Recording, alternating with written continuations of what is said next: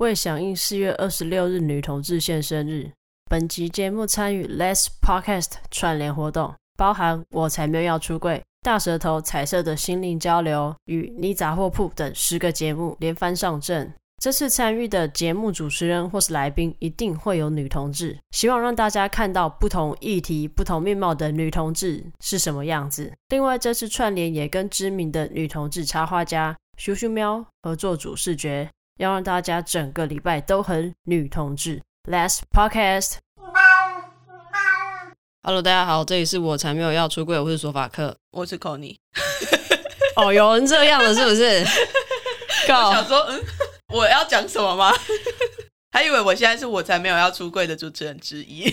好，大家如果今天看这一集的标题，就会发现有一个名字很熟悉，但是有一个名字又很陌生，所以我再重新介绍，一遍欢迎我们今天的来宾——性爱啦啦队的 Connie。哎，大家好，我是性爱啦啦队的 Connie。哎，我是第一次用这个节目的主持人哦，立场没错，来讲说我是这个节目的主持人，嗯、因为这节目很 new，真的超 new 的，所以是我的荣幸。对，你是第一个邀请我们上节目的，但是我的哎，我的不是你要求我的吗？我的 partner 他今天没有来，今天只有我在这边跟大家见面。好像没有见面，就跟索法克聊天。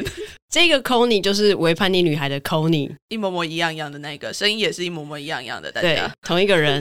那其实性爱拉拉队除了主持人有 Connie 以外，还有另外一位是瑞嘛，对不对？对对。请问 Connie，你今天想要从哪一个 part 开始介绍你们的节目呢？你说性爱拉拉队的部分吗？对啊，比如说为什么要做啊，或者是说，呃，听起来好奇怪，为什么要做这个节目，或是为什么这个节目要取这个名字，或是说，哎，为什么这个节目？不像你之前的节目，你需要两个人来主持哦。要跟大家介绍一下我这个节目就对了。对啊，要在我才没有要出柜上面介绍。性爱拉拉队，哦耶！那你是不是应该塞红包给我？哎，是这样吗？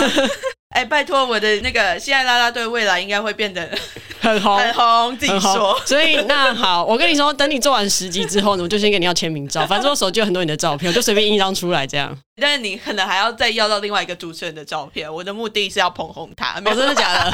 开玩笑的。就性爱啦啦队是我今年开始跟另外一个伙伴瑞主持的一个节目。拉是拉力拉东西拉子的拉。相信正在收听我才没有要出柜的听众们应该会知道为什么我们要取叫啦啦队，因为我们就是女同志嘛，在专门谈女同志的性爱的一个节目。为什么我要做这个节目？因为说真的，说法看你自己。嘿，听了这么久，你做了这么久的 podcast，你从什么时候开始做？二零二零年九月。你有看过任何一个节目是专门在谈女同志的性吗？还真的没有。但是你有看过专门在谈男同志的性的节目吗？哦，超级多，多到太多，too much。而且是几乎每一个男同志的节目都一定会谈到性。对，他们可能不是专门在谈，但是他们的节目里面就是充满着大量的性。应该是因为他们的生活性就是一件，套我朋友说的话，性对他来说是一个很像吃饭的东西。对，每天都会发生或是有需求的事情。那女同志都不用吃饭就对了，呃，吸空气就饱啦，当文青啊，不可以吗？也是可以啦，当然是没有问题的。但是我自己就会觉得说，哎，为什么都没有女同志专门在谈性的节目？那个时候我就在伪叛逆女孩上面有问我自己的听众，我猜测啦，我的听众可能多半也都是性少数，应该也都是大部分都是女同志，我也不太确定。那我就在 IG 上面有问说。大家有听过或者是推荐什么样在谈女同志的性的节目？结果基本上是没有，要不然就是有跟我说热线女同志周记，我自己也有在听。那基本上也不是全部都在谈性，其实还是有含很多其他的议题。那性只是它其中的一个部分。我就会发现说，哎，女同志的性怎么这么的乏善可陈？就是 好像没有人想要去谈它，或者是说大家没有动力去开很多的节目。但是现在看。看到女同志的节目，大多数还都是在谈关于女同志的现身出现，然后关于女同志的情感关系，然后爱情的关系，我们就觉得这好像是少了一块什么东西。说真的啊，我刚讲女同志都不用吃东西，也都只是开个玩笑。相信身为女同志的大家，除了可能有一些是无性恋者之外呢，其他有性恋的人，说真的，我们也都还是很需要性这件事情。对，我认同。但为什么我们却没有这样子的节目是可以大大方方的、非常直接的谈论我们之间的性。就像异性恋的节目谈性的节目也很多啊，是不少啦。所以说，我们才会在今年的时候，刚好我也遇到我研究所的同学，我们就刚好两个都是女同志嘛，那我们又都还蛮可以去谈性这件事情的。我就秉持着我自己一贯的作风，等着别人来做，不如我自己就先开始做了。你很棒，给你一百分。你要继续做下去哦。应该是会啦。我们目前有规划，慢慢的上架，然后慢慢的把这些东西跟大家开始聊，这样子，因为。我们有评估一下我们自己大概上架的能力，就目前都是双周更，嗯嗯，从一开始就已经知道说我们应该是没有办法那么频繁的更新的。那没关系，我们就吊吊大家的胃口嘛。大家就是在还没有上架之前呢，就前面几集都先去听个滚瓜烂熟。说真的，现在拉拉队的回馈比维叛逆女孩的多太多。其实我自己在一开始做为叛逆女孩的时候，前面应该有大概至少半年吧，就不太会有听众的回应或者是怎么样子，可能也是要跟其他的 podcast 互动之后，才有一些所谓的回应啊，或者是大家互惠的东西，但是。现在大家对我从今年的一月上架第一集到目前为止，就不管是在 Apple Podcast 上面的留言，或者是说有 IG 上面陆陆续续有人给一些回应，我就觉得很有趣。大家是真的很喜欢这个主题耶！我现在就来看一下那个 Apple Podcast 上面的留言是什么。你现在是要帮我们念留言吗？我们自己都还没有念留言，我就好奇想看一下嘛。等一下哦，还有很认真的同学。真的哎，蛮快的，超快的啊！有哎有哎，而且还有一星评价，我想到了。我跟你说，评价怎么那么快？我们的友情就是我马上按个五星，耶！你好赞，最好是等一下再给我留个言。我靠，有这样子开始情了有没有？就仗着我们的友谊开始情了。呗。之前我有跟 Connie 聊天，然后他就有提到说想要做一个新节目，嗯，然后其实我就蛮期待的。当我知道题目是关于女同志的性的时候，我就想说，哇哦，就是 Connie 会做的事情。为什么是我会做的事情？我伪叛逆女孩听得出来我要聊性吗？就是听不出来。但是我想说，你不是最近一些性生活很丰富吗？丰沛的部分。对啊，然后就想说，哦，那好像就蛮贴近你现在在做的事情，就主题很可以发挥这样子。可能也是因为我开始在性上面有一些尝试了之后，才会觉得说，啊，我好像有东西可以讲了。在之前，可能我没有开始那么多的谈性的时候，比较是因为可能我自己在身体的实践上面还没有到达我觉得我自己可以谈的地步。后来真的开始累积了一些经验之后，我才有一个足够的安全感，觉得说，哦，我好像可以去谈了。就是，而我现在资格够了。对，觉得这很有趣，因为我不确定这是不是大部分的女性会需要某一些安全感来支撑自己，能够有谈某些事情的权利。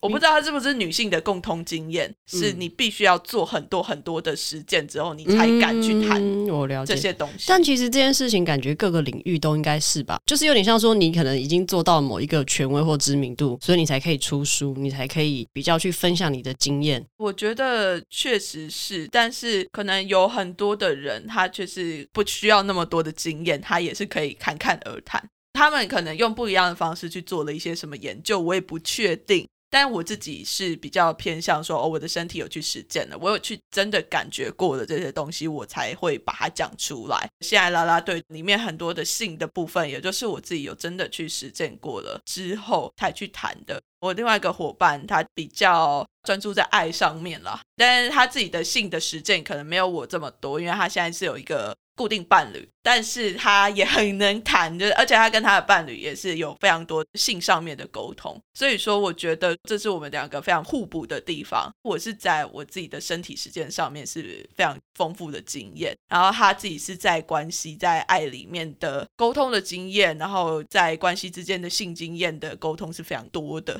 当我们这样子合起来一起谈的时候，谈出来的东西，我到目前为止是觉得都还蛮有趣的。不有趣你就不会继续更新了？你觉得呢？维叛逆女孩前面那么不有趣，我还是继续更新了这么久。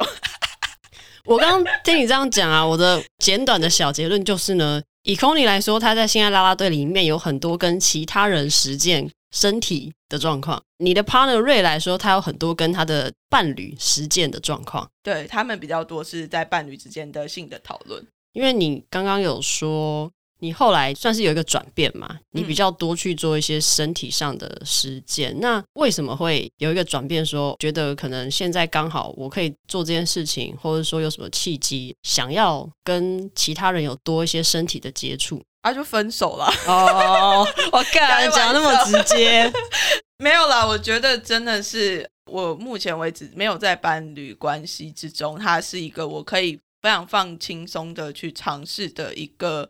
原因之一啦，因为我自己的话，通常在伴侣的关系之间，如果真的你要开放式的话，那你其实必须要花很多时间去沟通啊，去跟对方讨论为什么我想要做这件事情。那对方如果有一些焦虑啊，或者是嫉妒啊等等的这些，其实也都是要非常大量去讨论。那如果真的在伴侣关系之中的时候，我其实可能就会比较懒得去做这件事情，而且自己可能也会多多少少会有一点点的顾虑。但是我觉得目前为止单身在尝试的时候，其实我可以做很多不一样的尝试，因为我自己的身体其实是蛮不设限的。如果有去听啦啦队的大家就会知道说，哎，我自己在身体实践上面。对尝试的对象，我是没有什么太大的限制，除非你是生理男，我可能就会做一点限制。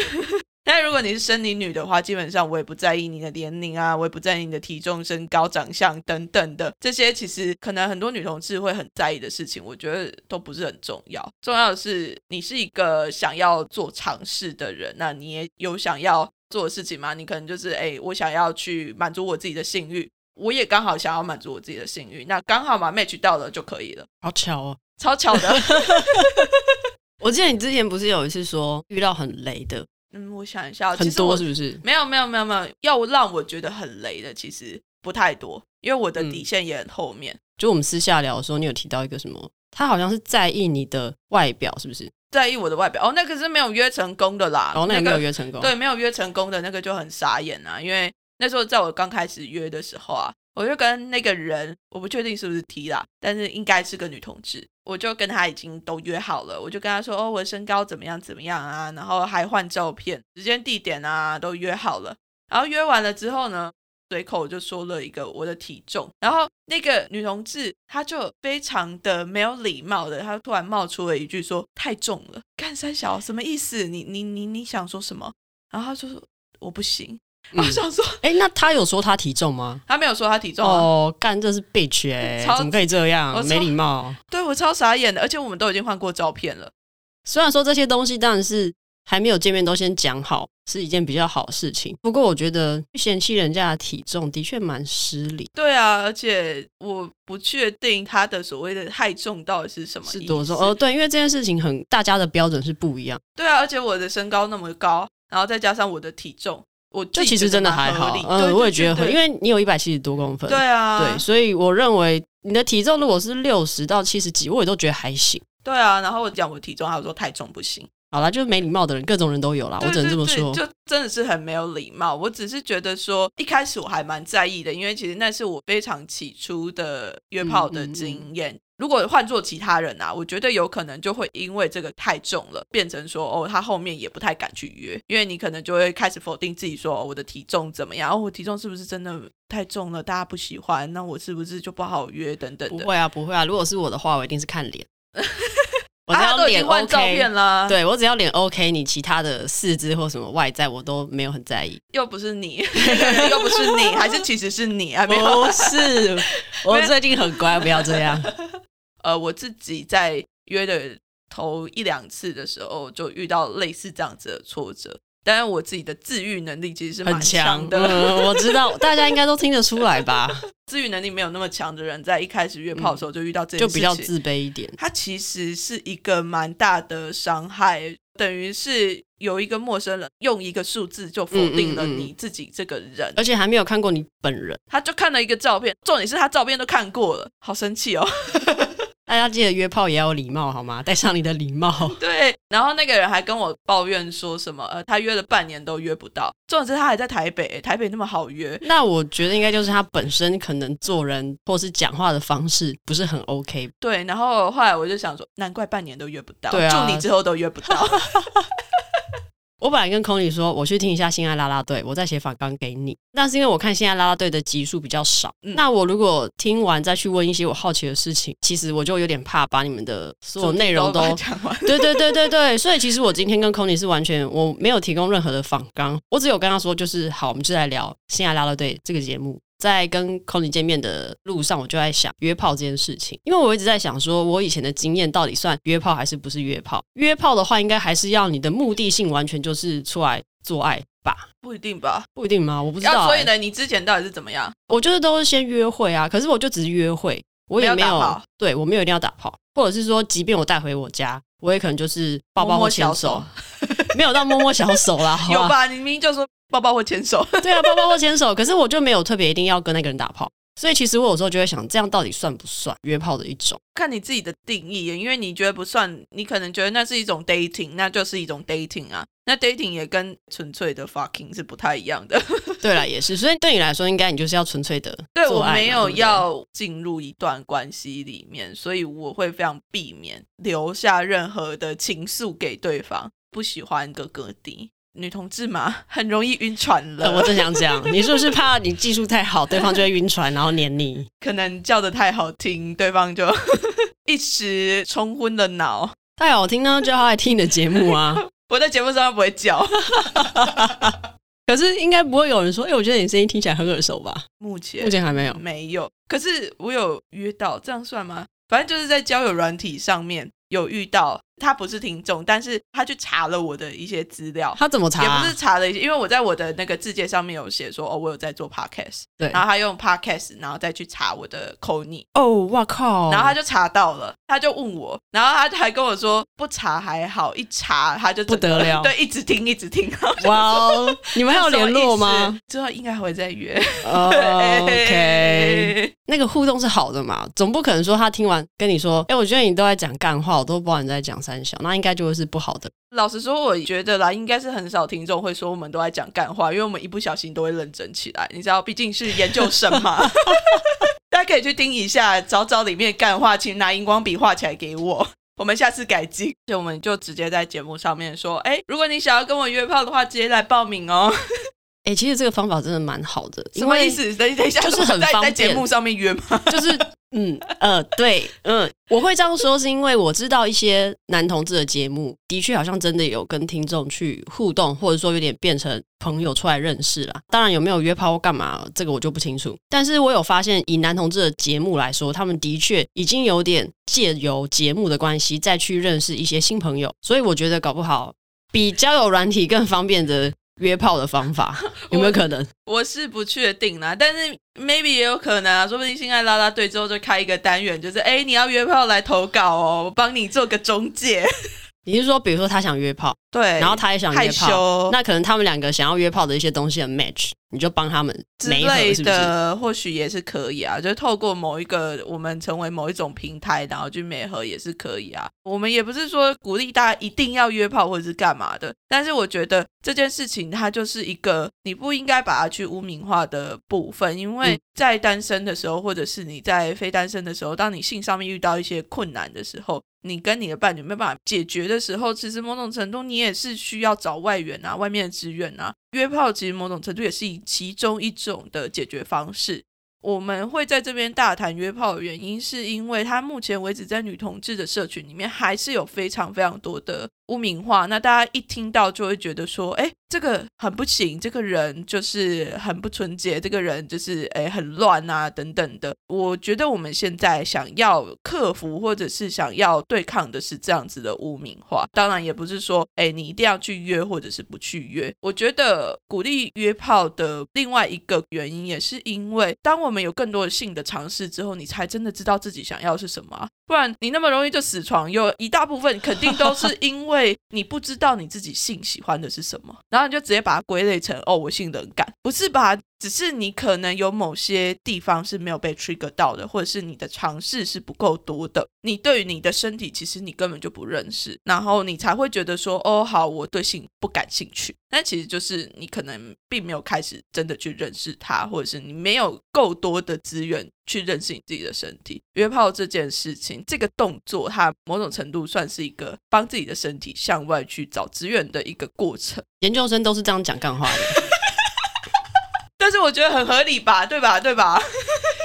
我刚刚听下来的那个认知，我白话文的感受应该是说，你做的爱可能不够多次，你的形式可能不够多，所以你不确定你到底喜欢。比如说，你是真的喜欢被干，或不喜欢被干，或是其实你喜欢 BDSM，只是你不知道或干嘛，它有很多可能性。那因为你的经验不够多，所以你伴侣在对待你的时候，他也没有办法用一些真的会让你开心的方式，可能你会觉得那个是对性冷感。说真的啦，有很多的女同志伴侣啊，在性的关系之中啊，那个尝试是。一开始我做了一些尝试，好像找到你最喜欢的之后，每一次都变成那一套。嗯嗯，我。对，就重复 repeat repeat repeat，到最后就会觉得很无聊。因为一开始会喜欢那个方式，一定是因为一开始有一些新奇的新鲜的感觉。对对对。但是你如果到后面可能五年、十年，好，五年、十年太久了。比如说你的你的招数，就是每几个礼拜做爱都是那一招而已，就只有那一招，就很无聊啊。的确，你同样的菜吃了两三年，你都会觉得很腻了。何况是你的性爱姿势或者是一些性爱的流程，嗯，你过了两三年都用同样的东西，不会腻才怪，不会死床才怪。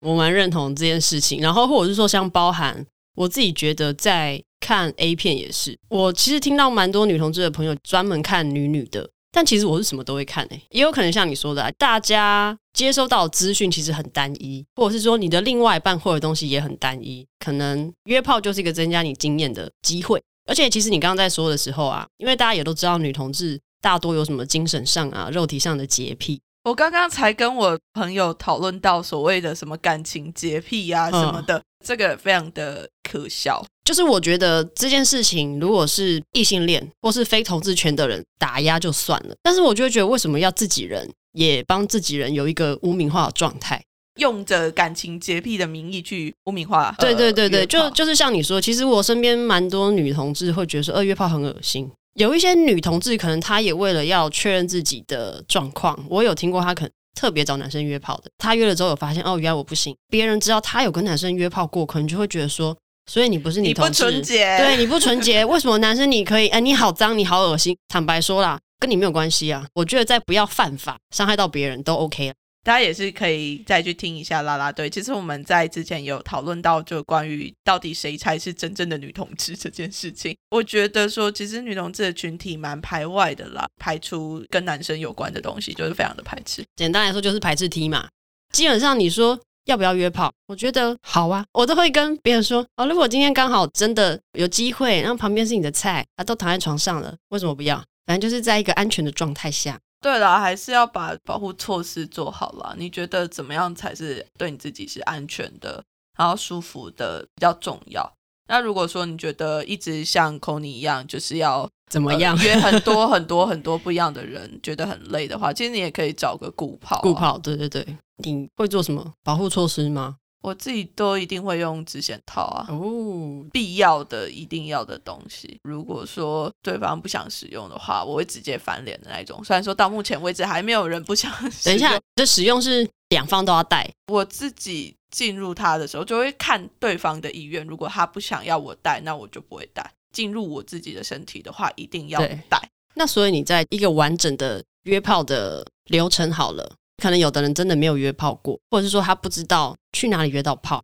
说真的，我觉得我现在试了很多种交友软体，都约得到。真的是在做尝试哦，我在做一个社会实验之类的，自己说。但是我就是各种不一样的软体，我都去试，尝试怎么样可以比较容易约得到炮。我一开始约炮用的软体是那个匿名的交友软体叫 Ruit，然后还有另外一个交友软体叫做干杯。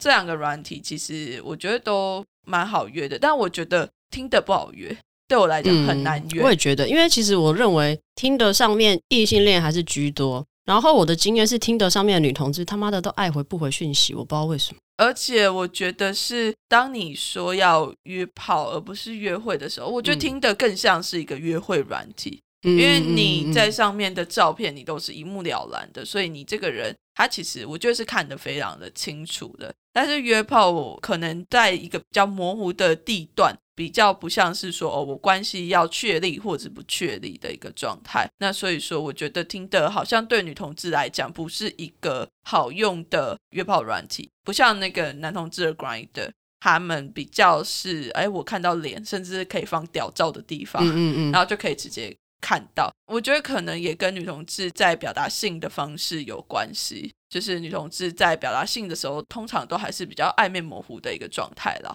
我觉得约炮软体还是需要加强啦。虽然说目前为止有像是如墨，我觉得如墨那个网站上面，其实在嗯，应该是说会出现在上面的人，他们。大概都知道说哦，这里是可以约到的地方，然后而且他们比较有约炮的 sense。那所以如墨也是蛮好用的。然后柴犬我自己目前还有在聊，那是有正在约，但是应该是可以约得到的。为什么可以约得到？是我很直接，所以你的直接是不是约吗？你的不是 没有，我就你的你的直接是怎样？你会怎样打字？你可能要花一点点时间去了解说每个软体它上面的人类的表达方式怎么约这样。嗯嗯嗯像是 Root 上面，可能你就是把你自己的身高体重丢出来。重点是攻受丢上去，然后像是金德或者是柴犬那种需要打很长很长字节的东西，那你就是在上面就直接打可约，那可约跑啊，可约什么？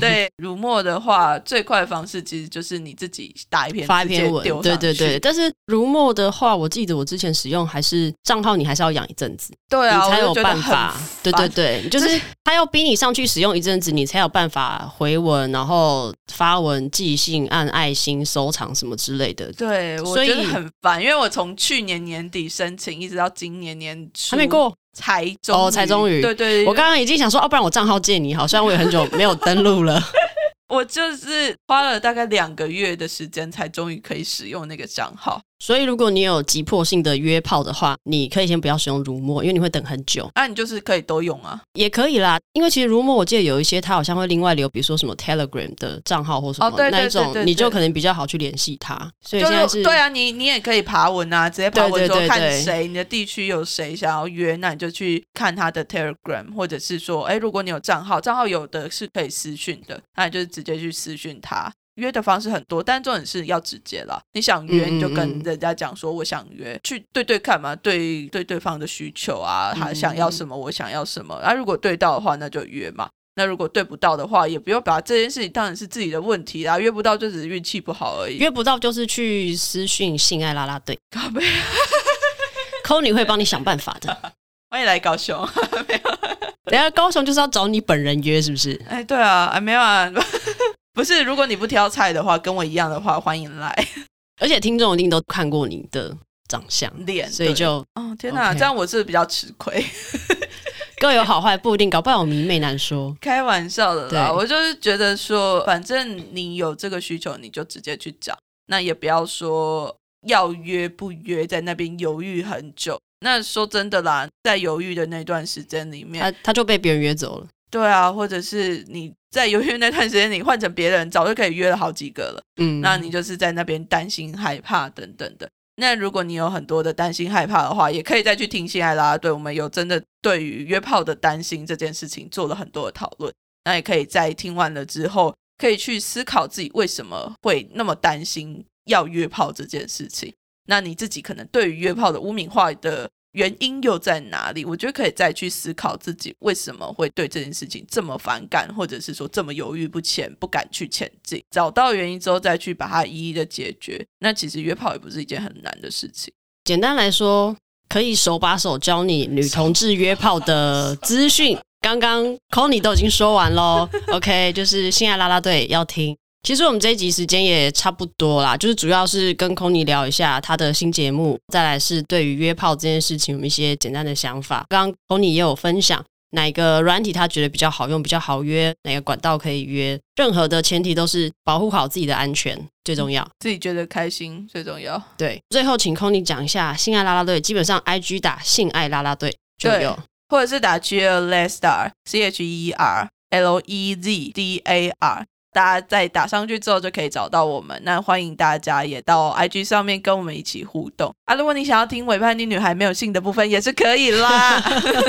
好啦，那基本上就是 Conny 的两个面向都在性爱拉拉队跟伪叛逆女孩这边做呈现。那我们今天这一集就差不多到这边。如果喜欢这一集的节目的话，可以到 Apple Podcast、Spotify 五星留言。那 FBIG 追踪我才没有出柜跟性爱拉拉队。那我们今天就到这边喽，拜拜，大家拜拜。